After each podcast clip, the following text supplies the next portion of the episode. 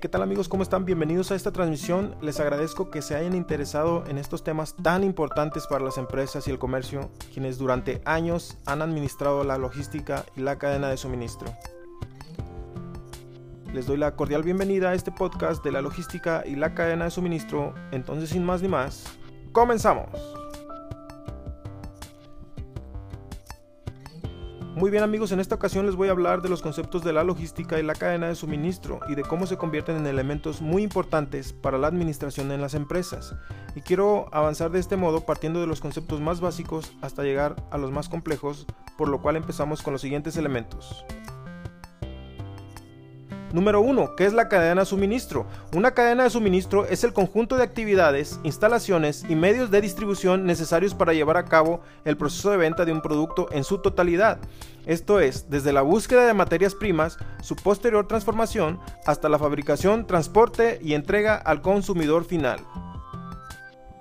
Número 2. ¿Qué es la logística? La logística es el conjunto de elementos que controlan todas las etapas de la cadena de suministro y coordinan los procesos de almacenamiento, distribución, transporte y entrega.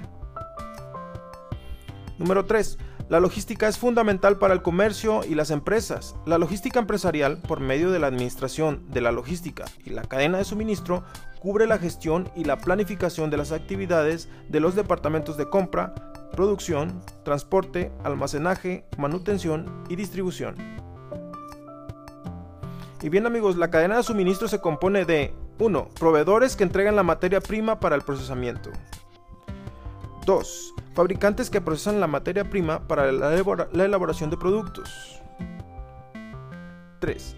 Almacenes que guardan los productos hasta su uso. 4. Centros de distribución que gestionan la entrega de producto. 5. Minoristas que venden los productos al consumidor final. 6.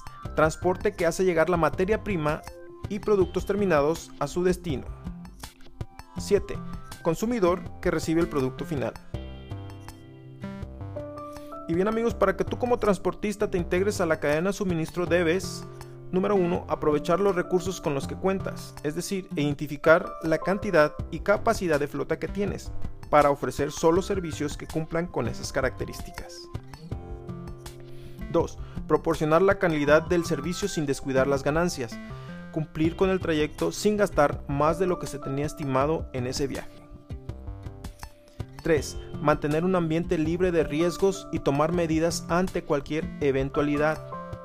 Es decir, contemplar los tiempos de tránsito para evitar problemas con los clientes si algo ocurriera.